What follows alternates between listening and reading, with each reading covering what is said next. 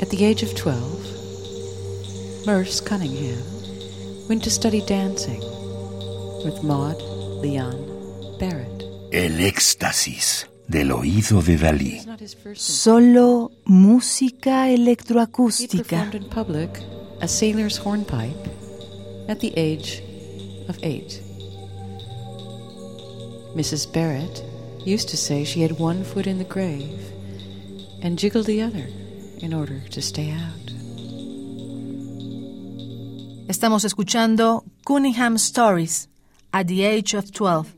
Cuentos de Cunningham a la edad de 12 años, de Laurie Anderson. Texto de John Cage, interpretada y producida por Laurie Anderson. Música del álbum doble A Chance Operation, The John Cage Tribute, una operación casual, el tributo a John Cage, producido en 1993 tras la muerte del compositor hace 30 años, por un colectivo de 21 compositores y otros tantos intérpretes, bajo el sello Koch International Classics.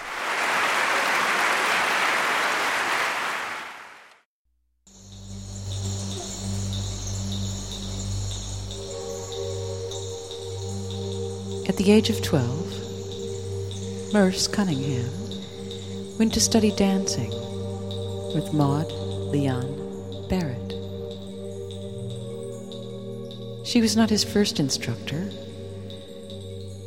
He had performed in public a sailor's hornpipe at the age of eight.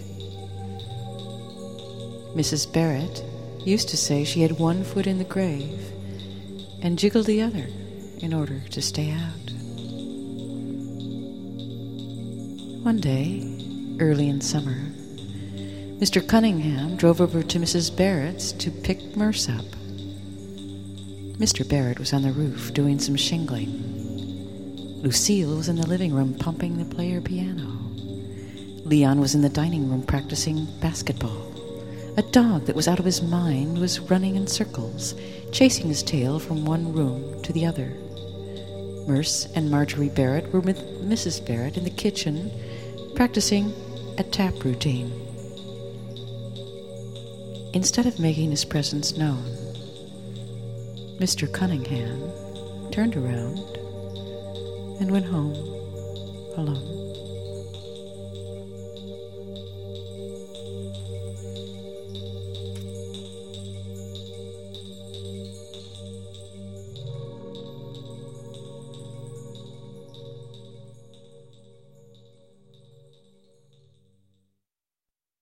Laurie Anderson, en la composición, interpretación y producción, nos ofreció Cunningham Stories at the Age of 12, Cuentos de Cunningham a la edad de 12 años.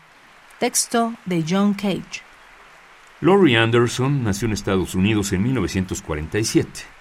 Cantante, violinista, poeta, dibujante y artista experimental de performance, combina música minimalista, diapositivas y reflexiones irónicas sobre el lenguaje, la política norteamericana, el papel de los sexos y la civilización occidental moderna en su conjunto. Ha inventado varios instrumentos, entre ellos el violín de arco de cinta, el cual tiene un cabezal magnético en lugar de cuerdas y una cinta de audio en lugar de cuerdas del arco.